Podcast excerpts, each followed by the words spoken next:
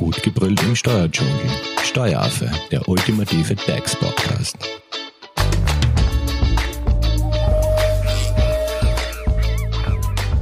Hallo und herzlich willkommen beim Steueraffen.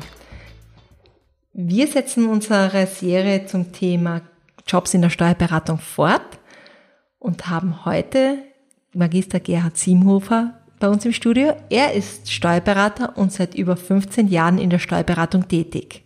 Hallo Gerhard. Hallo Simone. Du wirst uns ja heute ein paar Einblicke in die Welt des Steuerberaters gewähren.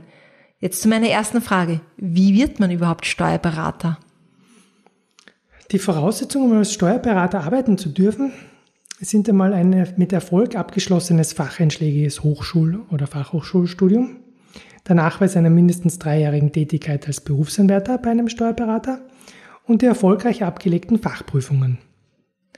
Die Zulassung zu den Fachprüfungen ist nach 18 Monaten Berufsanwärterpraxis schon möglich. Aber nach der erfolgreichen Ablegung der Fachprüfung darf man erst nach drei Jahren Berufsanwärterpraxiszeit angelobt werden. So weit einmal die formellen Voraussetzungen und die persönlichen Kompetenzen. Wichtig für den Beruf als Steuerberater ist es, ein Interesse an Zahlen und Genauigkeit, aber auch Kommunikationsstärke und ein professionelles Auftreten mitzubringen. Verlässlichkeit und Verschwiegenheit sind auch zwei wesentliche Grundsteine für, für eine vertrauensvolle und langfristige Zusammenarbeit mit den Klienten. So viel einmal zu den Voraussetzungen. Und jetzt, wie sieht dein Arbeitsalltag oder wie sieht der Arbeitsalltag eines Steuerberaters aus? Ja, das kommt darauf an. Man kann grundsätzlich annehmen, dass die meisten Steuerberater irgendwann im Laufe des Tages Klienten steuerrechtlich beraten um ihrer Berufsbezeichnung gerecht zu werden. Aber nicht nur eben, wie in anderen Berufen hängt es auch beim Steuerberater davon ab, in welcher Ebene er arbeitet, ob und wie er sich spezialisiert hat, ob er nur Teilzeit zur Verfügung steht, Führungsaufgaben erledigt oder durch Vorträge sein Expertenwissen zu Geld macht. Meistens wird man jedenfalls in irgendeiner Form mit Menschen und deren Zahlen zu tun haben. Gerhard, du hast jetzt ganz kurz das Thema Spezialisierung in den Mund genommen. Muss sich ein Steuerberater spezialisieren und wenn ja, welche Spezialgebiete gibt es da? Die Fülle an rechtlichen Vorschriften und der mit 24 Stunden begrenzte Tag zwingen oftmals dazu, sich irgendwie zu spezialisieren.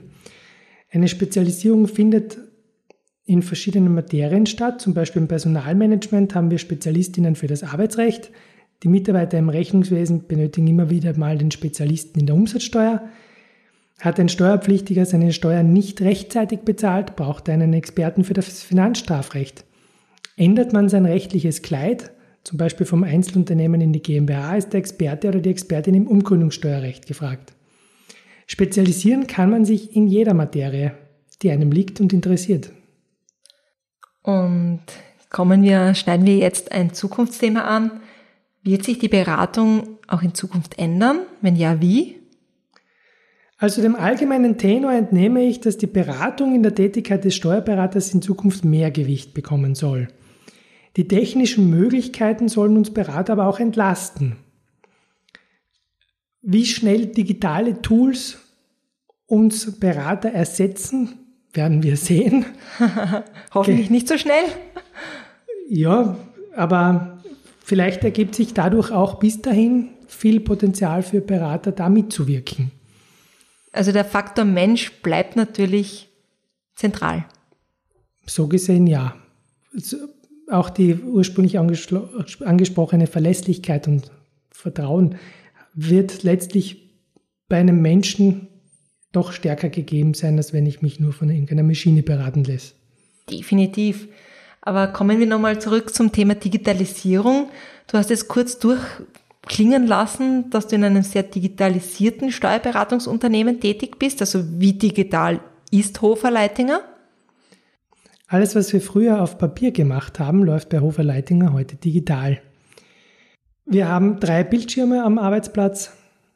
Wir machen Videokonferenzen. Wir nutzen Schnittstellen.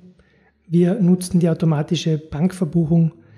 Wir nutzen alle digitalen Instrumente, die es uns ermöglichen, Eingabetätigkeiten zu minimieren und uns auf die Beratung und auf menschlich nicht ersetzbare Tätigkeiten zu konzentrieren. Und wie sieht nun die Zukunft der Steuerberatung aus? Das weiß ich nicht wirklich.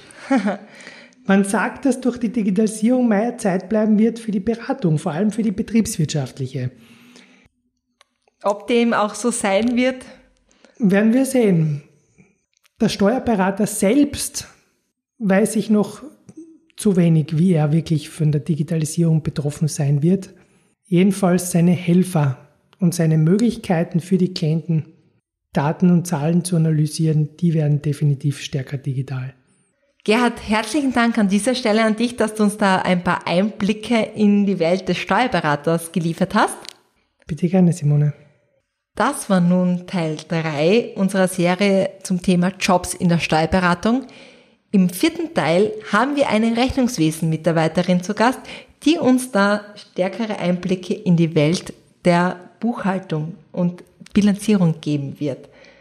Weitere Beiträge findet ihr natürlich auch auf unserer Website www.steueraffe.at beziehungsweise schaut auch auf unseren Social Media Kanälen Facebook und Instagram vorbei und hinterlasst uns ein Like. Herzlichen Dank. Tschüss. Tschüss. Das war Steueraffe. Gut gebrüllt im Steuerdschungel. Jetzt abonnieren auf iTunes, Soundcloud und Spotify. Ihr wollt noch mehr zum Thema Steuern wissen? Dann geht auf www.steueraffe.at.